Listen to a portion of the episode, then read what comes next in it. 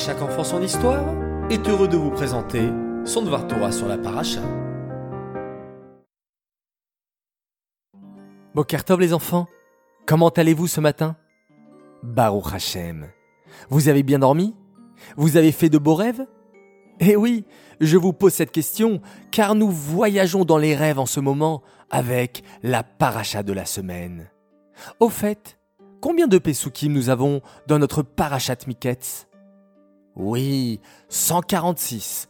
Encore une belle et longue paracha. Revenons à nos rêves et comparons ceux de Paro à ceux de Yosef. Dans le premier rêve de Paro, il rêve de vaches grosses et maigres. Dans le deuxième, apparaissent des épis de blé. Chez Yosef à présent, nous remarquons dans son premier rêve la présence de gerbes de blé, puis dans son second rêve, le soleil, la lune les étoiles. Que peut-on déduire de cette comparaison les enfants? Pour répondre à cela, il faut savoir au préalable que dans le monde, il existe quatre sortes d'espèces. Tout d'abord, le minéral, comme la pierre, l'eau. Puis, le végétal, comme les plantes, les arbres.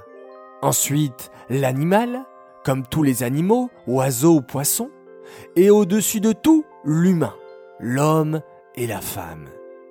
Nous pouvons grâce à cela constater dans les rêves de Paro une régression.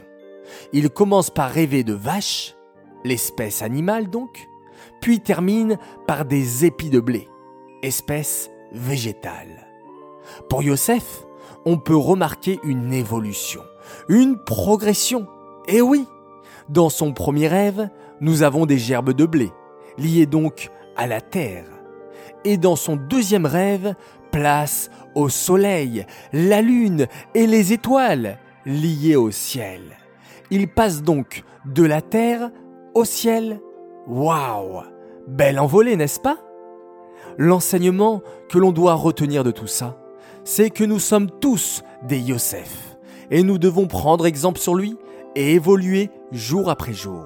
D'ailleurs, la traduction de Yosef est Il rajoutera. Et ce n'est pas un hasard. Et par Ashgacha Pratit, par providence divine, cette paracha tombe en plein Hanouka où nous suivons les directives de Beth Hillel, qui nous dit que chaque soir, nous devons ajouter une lumière supplémentaire. Ma'alin Bakodesh, Velo Moridine. On évolue toujours dans les domaines spirituels et on ne régresse pas. Les enfants, je vous souhaite, en plus de briller, de rajouter dans votre éclat pour apporter jour après jour encore plus de lumière dans vos maisons et dans votre entourage, et que l'on puisse mériter grâce à cela la venue de la grande lumière qui illuminera le monde entier, la lumière de Machiach. Amen. Voilà les enfants, j'espère que ce Dvar Torah sur la paracha vous a plu. J'aimerais dédicacer ce Dvar Torah pour le mérite d'une famille exceptionnelle qui habite en Australie.